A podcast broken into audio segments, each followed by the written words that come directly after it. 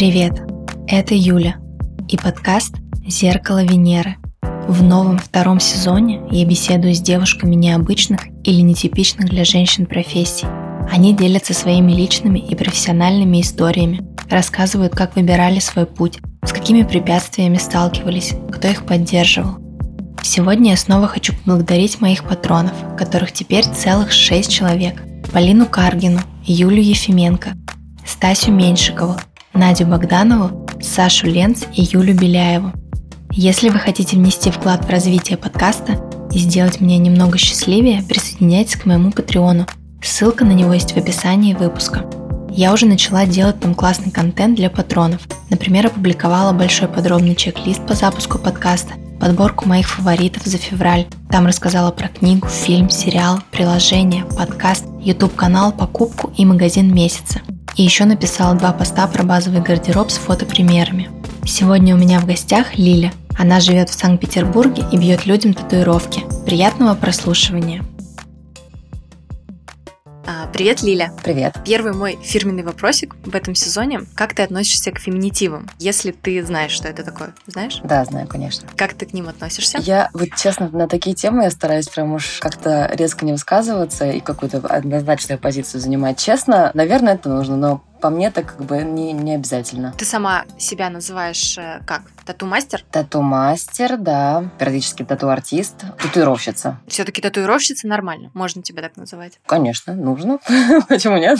Нет, ну просто если человек относится, например, резко негативно к феминитивам, то даже девушка будет называть себя тату-мастер и татуировщик, несмотря на то, что она девушка. А. Давай начнем с самого-самого начала. Расскажи немножко о своем детстве, может быть, чем ты увлекалась. Всегда ли ты была такой творческой творческой. Все-таки, мне кажется, для твоей работы нужно какое-то такое творческое начало. В общем, в любом случае, я закончила художественную школу, поэтому в, там рисунок, живопись присутствовали там с детства, да, в моей жизни. Единственное, что, конечно, как у всех детей, мне кажется, с музыкалками то же самое, когда есть период, когда ты просто тащишься и все время уделяешь, да, например, там музыке или рисованию. Но были периоды, когда я заставляла себя, когда родители заставляли меня ходить. Закончила я вообще ее со, со скрипом, потому что у меня уже вот абсолютно не было никакого желания, да, ходить. И просто мама там с бабушкой не настойчиво прям, но просили, сказали, что Лили, закончи, потому что, ну, будет у тебя там лишняя корочка. А. И после окончания художественной школы я очень долго время не рисовала вообще, потому что, ну, я думаю, что, наверное, это у всех вот есть тема, поэтому долго не рисовала и начала, наверное, рисовать уже так, достаточно сознательно, в сознательном возрасте снова. То есть уже там, мне кажется, после там универа, наверное, вот так. Но все время, в любом случае, какие-то там порисовочки такие, эскизики я со школы еще рисовала, там на себе рисовала, рисовала на сестре ручками, фломастерами, поэтому в любом случае, то есть не, не полностью, да, перечеркнуто, но забрасывала. Но мне кажется, кажется, мы с тобой примерно одного возраста, и я просто пытаюсь вспомнить э, себя в детстве. Мне кажется, я даже не подозревала о существовании такой профессии татуировщик. Это у нас было что-то такое ну, не знаю, не хочу, конечно, показаться такой стереотипной, но мне кажется, в нашем детстве татуировки были типа вот у зэков, у таких плохих э, парней. То есть у девушек я вообще не помню. А ты помнишь в детстве, ты вообще знала, кто такой тату-мастер? Честно, я захотела татуировку лет, наверное, в 11-12. Я прекрасно этот момент помню, потому что я посмотрела по СТС фильм, э, который называется «Святые из трущоб», ну или «Святые из бундука». Там, значит, два брата, и у них много разных татуировок. Они, конечно, такие, как бы, стрёмненькие, но мне понравился, ну, образ, да, вот этого вот татуированного человека, и с тех пор я там пыталась как-то на себя примерять. Для меня вот с этого возраста, да, я уже сама себе хотела татуировку. А что касается профессии, я думаю, что я, наверное, осознала уже под конец школы, что можно этим заниматься. Но для меня это было, наоборот, что-то такое невероятное, недостижимое и прекрасное. Понятно. А ты упомянула, что вот э, все-таки в университет ты ходила, ну, явно высшего образования тату-мастера, наверное, не существует, а чему ты училась? Я не закончила университет, я э, училась на филфаке в СПБГУ э, на факультете финно-угорской кафедре на эстонской филологии отделении. В общем, у меня был бзик поступить только в СПБГУ. Нигде больше учиться я не хотела. Поэтому э, я очень э, тяжело, там много готовилась для поступления, потому что поступить, естественно, как бы непросто. Естественно, поступить, если ты там какой-то гениальный да, ребенок, то тяжело. Поэтому я выбрала самое такое, ну, простенькое. Не то, что простенькое, а в плане, что конкурс был самый маленький, максимально маленький на это отделение, поэтому я решила, что я ну, наверняка туда пройти можно, это вот максимальный мой шанс. А потом в дальнейшем я хотела перевестись на французский, английский, итальянский, то есть что-то такое более адекватное, применимое в жизни. Как ты пришла к татуировке? И насколько быстро это произошло? А, ну, это не быстро произошло, потому что я работала, ну, много где поработала, успела поработать. И в офисе поработала. В офисе это вообще было такое большое разочарование в моей жизни. Сначала там в, магазине, в магазинах одежды. Работала очень, в очень классном магазине, таком молодежном, неформальном. Потом в музыкальном магазине. Там тоже было очень круто, потому что, естественно, музыкальная среда, среди, вокруг музыканта, это очень круто. Потом я пошла работать в офис проработала там от силы, я не помню, помню, мне кажется, два месяца, и просто убегала. Почему-то у меня были какие-то, не знаю, неадекватные вообще представления о офисной жизни. Я думала, что это очень круто, и я буду там работать и развиваться, но оказалось очень ну, грустно. Поэтому я ушла, устроилась в Levi's, отработала в Levi's какое-то время, поняла, что это не мое, потому что там нужны личные продажи, а я абсолютно не могу, не умею продавать, то есть вообще никак. Там какое-то время я работала официанткой, и вот уже под конец я устроилась в тату-студию администратором. То есть ты начала с администратора? Да, да, да, да, да, да. Как на всем протяжении,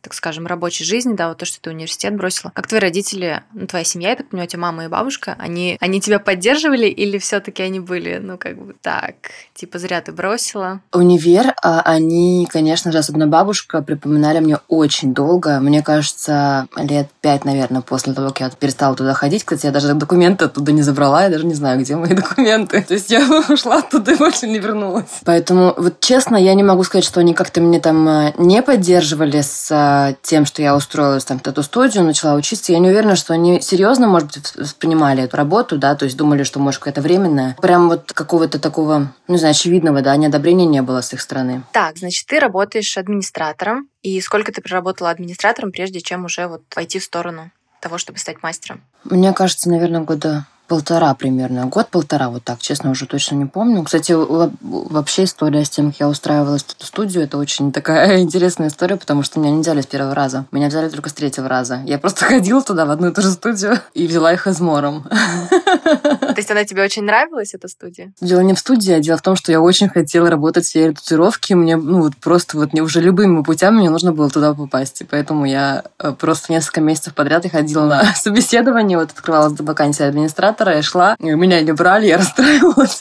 И вот так повторялось. Ну, два раза, и третий вот меня уже взяли. Можешь объяснить, вот чем тебя привлекает сфера татуировки? То есть это для тебя искусство, наверное, да? Искусство, да. Мое, да, какое-то самовыражение, самовыражение человека человека, а, красота тела, какая-то эстетика. Как становится тату-мастером? То есть ты проходила какое-то обучение я просто не могу даже представить, то есть татуировка это же на теле, ты же не можешь тренироваться, ну, словно прям учиться с нуля на других людях. Ну, можешь. можешь очень даже. Да? А, на самом деле, а, вот что касается обучения, мне повезло, потому что я работала с ребятами, которые меня учили, да, то есть я до сих пор работаю с девочкой, с которой вот мы познакомились в той студии, в которой меня, собственно, учила, и вот мы до сих пор с ней вместе. И все, кто там работал, да, со мной, они все приложили какую-то там, да, небольшую, но руку к тому, чтобы я училась. Поэтому понятно, что надо мной не сидели прям постоянно, но все время давали какие-то советы. А кто-то там бывало подправлял, кто-то приходил, смотрел, комментировал, да, что, что я делаю правильно, что неправильно. Мне повезло. Вот я, если честно, какие-то вот короткие курсы вообще не представляю, что это вообще, чему можно научиться за вот какой-то разовый, да, там, мастер-класс. Мастер-классы только для уже мастеров с опытом. За разовый это не вариант. Ну, чему-то научиться. Поэтому обучение должно быть долгим. Я училась на протяжении полугода, наверное, потихоньку. То есть два дня там работала администратором, два дня колола желающим татуировки. Я сразу начала на коже, ну, в смысле, на человеке. Наверное, так даже лучше. А как это происходит? То есть э, человеку специально ты говоришь, да, что ты учишься, то есть это он в курсе, что ты начинающий мастер? Да, да, да, конечно. Но это делается либо бесплатно, либо там за какие-то копейки. Сначала я делала по 300 рублей, а потом за по 500 рублей брала. И 500 рублей там половину уже у меня студия забирала за расходники. Конечно, я, я выкладывала, искала людей через... Вот ранее, я не знаю, как сейчас, раньше была группа, называлась «Домашняя татуировка». Там была отличная аудитория для того, чтобы вот найти себе людей на обучение, ну, для того, чтобы на них учиться, потому что желающих очень много за такие копейки. Поэтому найти вот людей не, было не проблемой абсолютно. Ну и, конечно же, все знали, потому что группа такая, да, но я говорила, что вот я учусь, 500 рублей, пожалуйста. Мне кажется, еще, кстати, у вот таких творческих профессий такая фишка, что они, когда смотрят на свои старые работы, типа первые, у них такой, знаешь, испанский стыд, типа, господи, неужели я это делала? У тебя было такое? Да, я тебе скажу, что у меня не только на старые работы, у меня это практически там на, на работу недельной давности это происходит постоянно, то есть как бы это не, не заканчивается. Конечно, когда смотришь там на трехлетнюю татуировку, либо там пятилетнюю татуировку, понимаешь, что ну да, ну я училась там, я до сих пор, в принципе, учусь, но вот это чувство, оно никогда не, не заканчивается. То есть ты уже просто с ним смирилась, да, что оно никогда не уйдет? Я с ним живу, да. Иногда оно, как бы, знаешь, так зашкаливает, и хочется все бросить, но иногда просто, ладно, все нормально. Бывали ли у тебя периоды в работе, вот в работе татуировщицы, периоды выгорания, когда тебе просто уже казалось, что все, я больше не могу? Да, конечно. Это уже не один раз случалось. Чаще всего это происходит, когда работы очень много, ты полностью, да, погружаешься, растворяешься в работу, и остального уже не существует, и вот какой-то момент наступает, что все уже, ты вот пересытился, да. Кроме того, зачастую вот э, все все-таки работа творческая, и нужно вдохновение. Но когда у тебя очень много работы, оно просто как бы, ну, его нет абсолютно. По расписанию не приходит. Да, да, да, да. А что тебе помогало в такие моменты, ну, вернуться как бы в строй, в струю, поймать вдохновение снова, отдохнуть хорошенько? Вообще, да, да. Ну, вот когда какие-то регулярные там поездки, отпуск. Во-первых, смена обстановки даже вот с работы, если там, например, вот какие-то командировки в Москву, там, например, да, они помогают немножко так прийти в себя, даже, ну, несмотря на то, что все равно едешь работать, но при этом уже все другое, люди новые, уже полегче. А так, когда какие-то постоянные поездки, не успеваешь, да, устать, потому что у тебя вот, то есть поработал, поработал, оп, у тебя уже какая-то там намечается поездка, и просто нет просто времени, да, думать о том, что ты устала, как-то вот есть какой-то стимул, да, к чему, ну, то есть вот у тебя там брежет что-то вдалеке, что ну, что-то хорошее. Поэтому не думаешь о том, что ты там устаешь, либо не хочешь чего-то. Поэтому отдых, да, путешествие. А что для тебя самое тяжелое в работе? Мне вот просто первое, наверное, что приходит в голову, когда я думаю о тату-мастерах, что им приходится вот очень долго сидеть, например, в одном месте, ну, в одной позе, да, на одном месте. Наверное, это физически сложно. Но, может быть, что-то еще такое? Естественно, физически очень сложно, особенно если сеансы длинные, там, да, по 8 часов. Там бывает, что я часто работаю по целому дню, поэтому Бывает, что вообще неадекватно, там, с 10 утра до 10 вечера, и такое тоже случается. Руки очень устают, спина, глаза устают. Не знаю, бывает сложно а, очень найти общий язык с людьми. Бывает очень сложно отказать. Когда, например, я, у меня бывало такое, что я соглашалась работать с человеком, то есть как бы мы записывались, и я понимаю уже, когда встретилась с ним, что ну вот не складывается у нас, да, и вот э, начинаешь пытаться объяснить, что лучше там идите подумайте, давайте не будем, но человек ни в какую не соглашается. Поэтому вот в такие моменты сложно очень, конечно. Ну, бывает кризис, там не получается рисовать. Один из моих вопросов был как раз, э, бывали ли у тебя случаи, когда ты отказывала? Ну вот, например, хорошо, я поняла, что если ты понимаешь, что вы с человеком на разных волнах, да, ну тогда понятно, что вам будет сложно сработаться, столько времени вместе провести. А бывало ли такое, что ты отказывала из-за рисунка, то есть человек хотел набить что-то такое, что вообще не соответствует твоим представлениям о прекрасном? Да,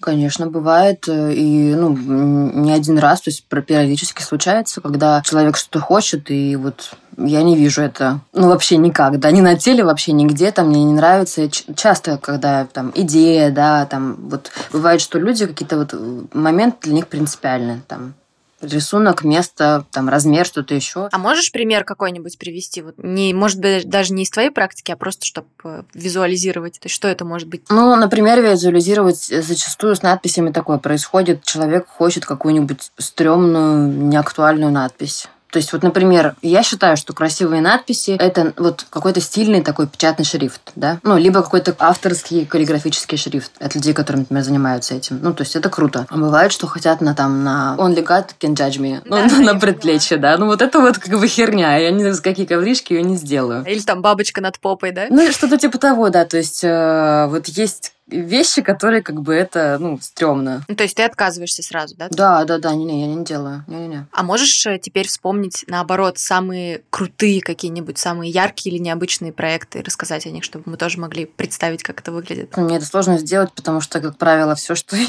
делаю, мне не нравится. Поэтому, э, ну, например, вот недавно я делала дракона, девочки на ребрах, я не выкладывала, да, его в профиль, позже выложу, наверное. Вот, ну вот он был классный. То есть мы прям на, полностью на левую часть ребер сделали большого дракончика Хаку. Получился симпатичным таким, хорошим. В моем случае, да, у меня не какие-то там сложные татуировки в плане вот геометрических там сплетений, либо еще чего-то, сложной композиции. В моем случае интересно обычно смысл, да, бывает, что люди за какой-то вот интересные, да, вещи вкладывают татуировку. Либо просто чисто вот визуально там она такая для меня, ну, да, красивая просто. Чаще всего просто для меня татуировка это как а, украшение тела, которое красиво располагается на теле, поэтому в основном, да, я обращаю внимание именно вот на, на то, как она соединяется с частью тела. На самом деле, татуировщики все очень по-разному смотрят да, на свои рисунки, все э, да, я, кстати, разные, согласна. Да, разные цели. Угу. Я согласна в том плане, что ну, у меня тоже много татуировок, и практически все, наверное, из них я сейчас пытаюсь вспомнить. Я изначально хотела бить, ну, совершенно на других местах. То есть, когда я приходила к мастеру, мы уже начинали там примерять, а, смотрели, где это лучше смотрится. То есть, в итоге мы передумывали и били там на другом месте, как-то по-другому расположены, потому что ну, на теле это реально очень важно, как, как это расположено. Очень важный момент. Классно, что ты его упомянула. Важно, мне кажется, людям, которые выбирают мастера, ему доверять настолько, что ну, ты можешь прислушиваться, да, и ну, как бы довериться опыту, а не просто вот нет, все, я хочу вот эту долбанную бабочку над попой, и все. Ты это просто видишь, это человеку вот, я не знаю, культурно присралась. Вот, и когда такое происходит, это я не буду такое делать, извините, можете найти кого-то другого. Я думаю, что кто-то да найдется с удовольствием. Блин, если что, ну, если у вас бабочка над попой, мы не лично вас пытаемся там как-то обидеть или оскорбить. Конечно, самое главное, чтобы человеку это нравилось, безусловно. Это просто стереотип, да. Какие самые тупые или надоедливые вопросы тебе приходится выслушивать? Что станет с татуировкой старости? Я просто настолько, ну, не то, что прям привыкла, да, но это не, не то, что я привыкла к чему-то, а настолько уже нормально воспринимаю. Ну, вот знаешь, для меня нет тупых вопросов, mm-hmm. когда меня что-то спрашивают касательно татуировки, потому что я человек, который занимается этим, который знает много чего, а клиент мало чего знает, да, и он, я обычно стараюсь вот максимально доходчиво объяснить и сказать, что, ну, без всяких там вот mm-hmm. издевок, либо чего-то такого, потому что, ну, человек реально не знает, потому что я была однажды на этом же самом месте, э, и я была вот тупым клиентом, клиентам. И вот с тех пор эта меня ситуация научила, что, ну, короче, люди просто не знают, поэтому нужно просто объяснить. Ну, конечно, приходится по 10 раз, там, по 30, по 40 повторять одно и то же, но для меня это нормально, потому что я, ну, как бы даю да, какое-то знание человеку. Ну, ты с пониманием относишься, да, я поняла. Да, это очень хорошо. Да, да, да, да. Я стараюсь так уж нет. Даже вот я много раз даже в Инстаграме видела, например, как тату-мастера стебутся над этой темой, когда человек приходит, ты делаешь ему трансфер. Трансфер – это когда вот рисунок на кожу переводишь, да, синенький вот этот вот. Отлепляешь uh-huh. бумажку, он смотрит и говорит, ой, ну все, я пошел. ну, это такая просто совершенно стандартная шутка, и очень многие, ну, выстебывают это. И знаешь, когда ты там работаешь уже много лет, то есть до хрена раз ты ее слышал, но я стараюсь всегда улыбнуться и сделать вид, что я ее не слышала, потому что, ну, просто как бы человек же не знает, да, что это абсолютно такой стандартный, ну, в общем. Да, да, что ты ее по 10 раз на дню слышишь. Поэтому, ну, бывает. Ну, что, часть работы, как бы, ничего такого в этом нет. Ну, давай попробуем ответить на эти самые, хорошо, не, не тупые, да, я опять же извиняюсь, что-то я все, меня сегодня несет. не тупые, самые распространенные, так скажем, вопросы. А это больно? Ну, неприятно точно. В любом случае, да, мы травмируем кожу, мы ее там царапаем, грубо говоря, поэтому неприятно, но очень зависит от человека. Даже там самые болючие части тела, ребра там, да, и что там еще у нас очень больное, лодыжки, например, например, все очень зависит от человека. Конечно, от техники. То есть нужно понимать, что если мы делаем, вот как я делаю, такие тоненькие, да, легкие татуировки, это одно. А когда у тебя будет жирный контур и плотный покрас, совершенно другое по ощущениям. Поэтому больно, но это так варьируется. Да, тоже могу поделиться своим опытом, что это очень сильно зависит от места. Например, вот на плече мне было совершенно не больно. Но у меня на одном плече черная татуировка, то есть без цвета. Вот это было вообще, то есть я буквально спала там, не знаю, на сеансе. А на другом плече у меня цветная татуировка. Контур было бить нормально, но когда мы начали бить цвет, то есть это тем более на одном сеансе, когда тебе просто по мясу бьют вот этот цвет, мне казалось, что я просто сейчас там откинусь. То есть вот это было больно, несмотря на место. Вот на ноге, кстати, неожиданно мне было больно. Не на лодыжке, а на верхней части, то есть на бедре сбоку. Спереди и сбоку. Вот сбоку мне было больше щекотно, а спереди мне было ужасно больно. Причем я просто не ожидала. Я думала, что там много жирка, там будет хорошо. То есть вот насколько зависит, А-а-а, да, от угу. человека. У меня вот, вот получилось вот так. Поэтому... Ну, видишь, почему-то все думают, что жирочек спасает, но на самом деле тут как бы дело в нервных окончаниях, а не в жирочке. Как они располагаются, да. Да, как оказалось. То есть у меня вот такой был стереотип. Ну, то есть в любом случае нужно быть готовой. Ну, пережить в любом случае можно. На костях я пока еще не решаюсь. Мне кажется, это просто невыносимо. На ребрах где-нибудь. Ну, это я опять же говорю, что у меня вот, например, я часто работаю на таких прям самых болючих местах, и вот девчонки в основном, ну, конечно, бывает тяжеловато, но в основном, да, нормально нормально абсолютно. В общем, пережить можно, если что, если захочешь. Что будет с татуировками в старости? Но мне кажется, сейчас такие хорошие материалы, что уже, наверное, ничего не будет, да? Нужно понимать, что мы делаем татуировку на коже. Кожа живая, кожа меняется, и в любом случае что-то да будет, да? Но как бы как и со всей остальной твоей кожей, как со всем твоим организмом, э, естественно, она не будет такая же прекрасная, как была сначала, но это естественный процесс и неотъемлемый абсолютно, поэтому татуировка просто будет как бы, да, постепенно терять контрастность, терять эту вот четкость, кожа будет терять упругость, да, ну вот можно представить пример уверена, да, что будет татуировкой. Но что-то будет, но надеюсь, она останется на коже и даже в старости будет радовать человека. Часто очень спрашивают, например, там про вес, да, что вот, ну, это тоже с той же, да, оперы. Худеть, толстеть, да, вот да, это? Да, да, да, да. Девчонки спрашивают про беременность. А про беременность что именно спрашивают? Что, если я сделаю, например, татуировку там на ребрах, либо там на груди, там под грудью, что с ней будет? Понятно, что растяжки, если будут, да, то ничего тебе не поделать, они появятся на татуировке, как бы, ну, немножко испортится, да, внешний вид. Так, что касается именно кожи, если кожа адекватная, хорошая, да, упругая, то вот лично у меня, у меня есть большая татуировка на ребрах, с ней ничего не случилось. То есть животик вырос, она как бы растянулась, стянулась, животик ушел, она обратно стянулась. Ну, это тоже, наверное, от кожи, да, зависит у кого, кого насколько она упругая. Да, да, да, да, да, да, да, да. Сегодня я хочу порекомендовать вам послушать подкаст «Женщины в огне». Его ведут две Насти, у которых разные точки зрения на такие важные темы, как материнство, феминизм, вегетарианство, гороскопы. Каждый выпуск – это экологичный спор подруг, пытающихся разобраться в этих вопросах – Ищите подкаст «Женщины в огне» по названию в вашем приложении или переходите по ссылке в описании выпуска.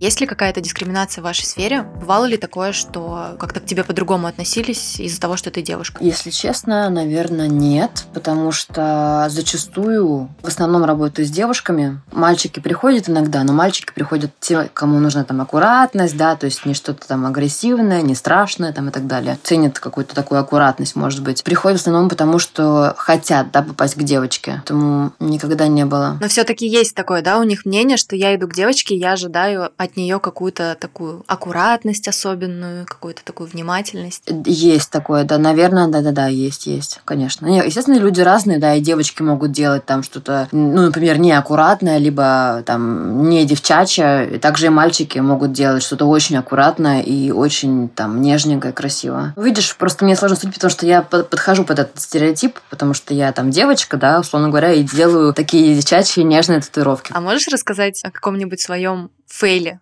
профессиональном. Давай не будем только брать вот то, что тебе сейчас, например, ты смотришь какие-то работы, и они тебе не нравятся, что-нибудь такое, что действительно было фейлом. Я не скажу, что прям вот у меня были такие прям жесткие фейлы. Вообще, в принципе, да, раскрою секретик, что накосячить я могу и сейчас, да. Просто сейчас у меня хватает опыта сделать так, чтобы это, да, никто никогда в жизни не заметил. То есть, и я сама, скорее всего, после там заживления или окончания татуировки не замечу, да, где это было. А что касается прям жестких таких косяков, ну, я даже не знаю. Вот однажды было такое, да, что это было очень давно, ну, там в самом-самом начале, как-то машинка у меня вывалилась из рук, и я ткнула точку такую прям, ну, приличную. Там, где ее быть не должно было. Ну, то есть, как бы, вообще не на том месте. Но в пределах татуировки, поэтому я смогла там ее замаскировать. То есть, буквы точно, обычно, что касается там букв, а, они тщательно проверяются. Бывало такое, что, может быть, там куда-то линию, может быть, там в начале, опять же, ведешь не туда, но у меня уже как бы хватало опыта, чтобы понять, что происходит, остановиться там, да, исправить. У меня мальчик, который вот был моим подопытом, да, он э, делал у меня очень много татуировок. Я уже когда там подросла немножко, да, начала брать деньги, он пошел там, нашел какую-то свою знакомую и сделал татуировку у нее. И, в общем, она запуталась в трансфере, и одна линия полностью лишняя там у него осталась.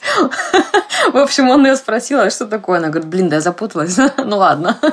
Блин, вот, это ужасно. Поэтому, да, у меня такого не было просто, потому что я не знаю, видимо, потому что я уже как бы полгода, наверное, училась, да, полгода за мной присматривали, поэтому жесткача такого не было. Хотела еще просить тебя описать свой обычный рабочий день. Наверное, он достаточно просто выглядит, да? Ты приходишь и работаешь с утра до вечера.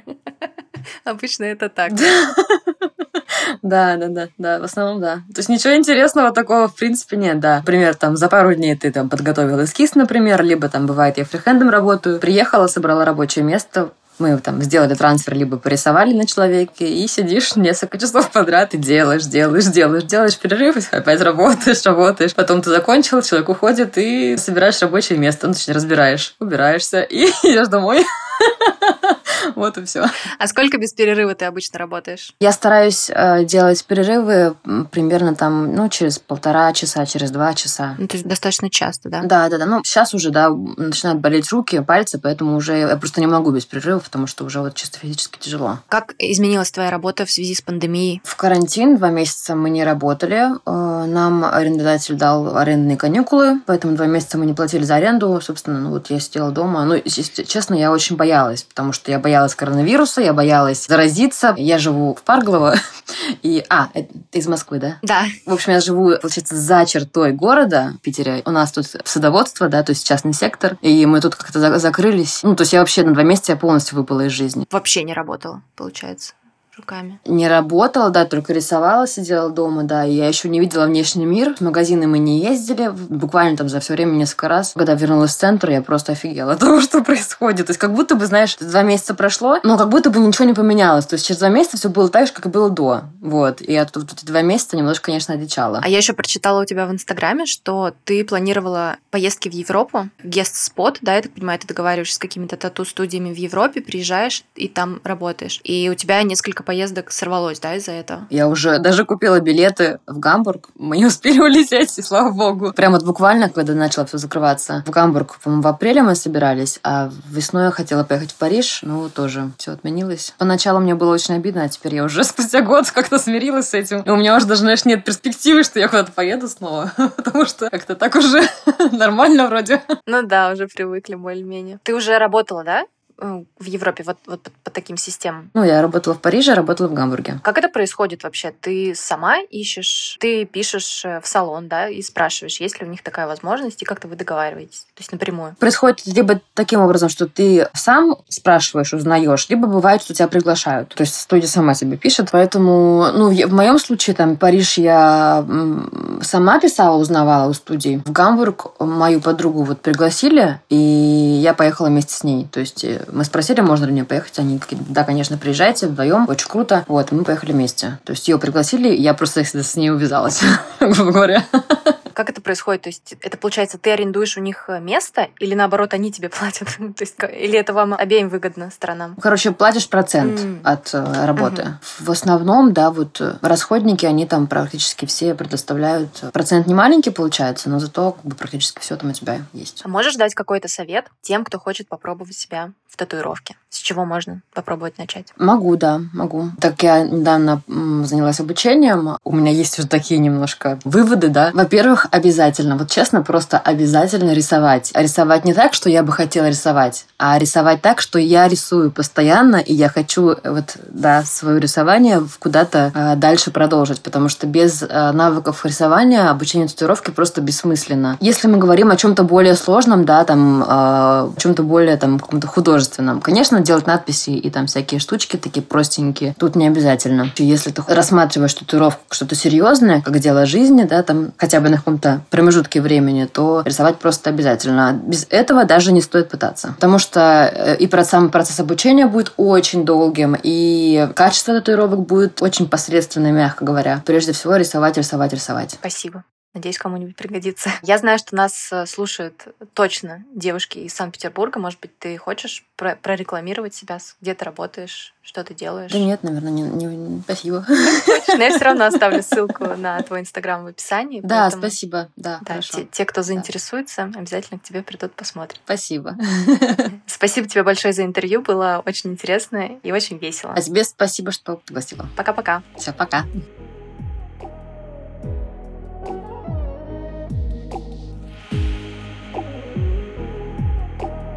Спасибо, что дослушали до конца.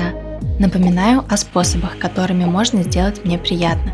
Поделиться подкастом с подругами, отметить меня в соцсетях, поставить подкасту 5 звездочек и написать отзыв в Apple подкастах или другом приложении, где есть такая возможность. Я решила разыграть небольшой подарок среди отзывов на подкаст.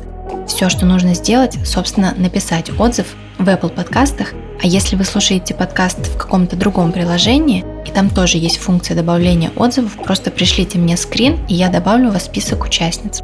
В последнем эпизоде сезона я выберу и объявлю победительницу или победителя и отправлю ей или ему подарок.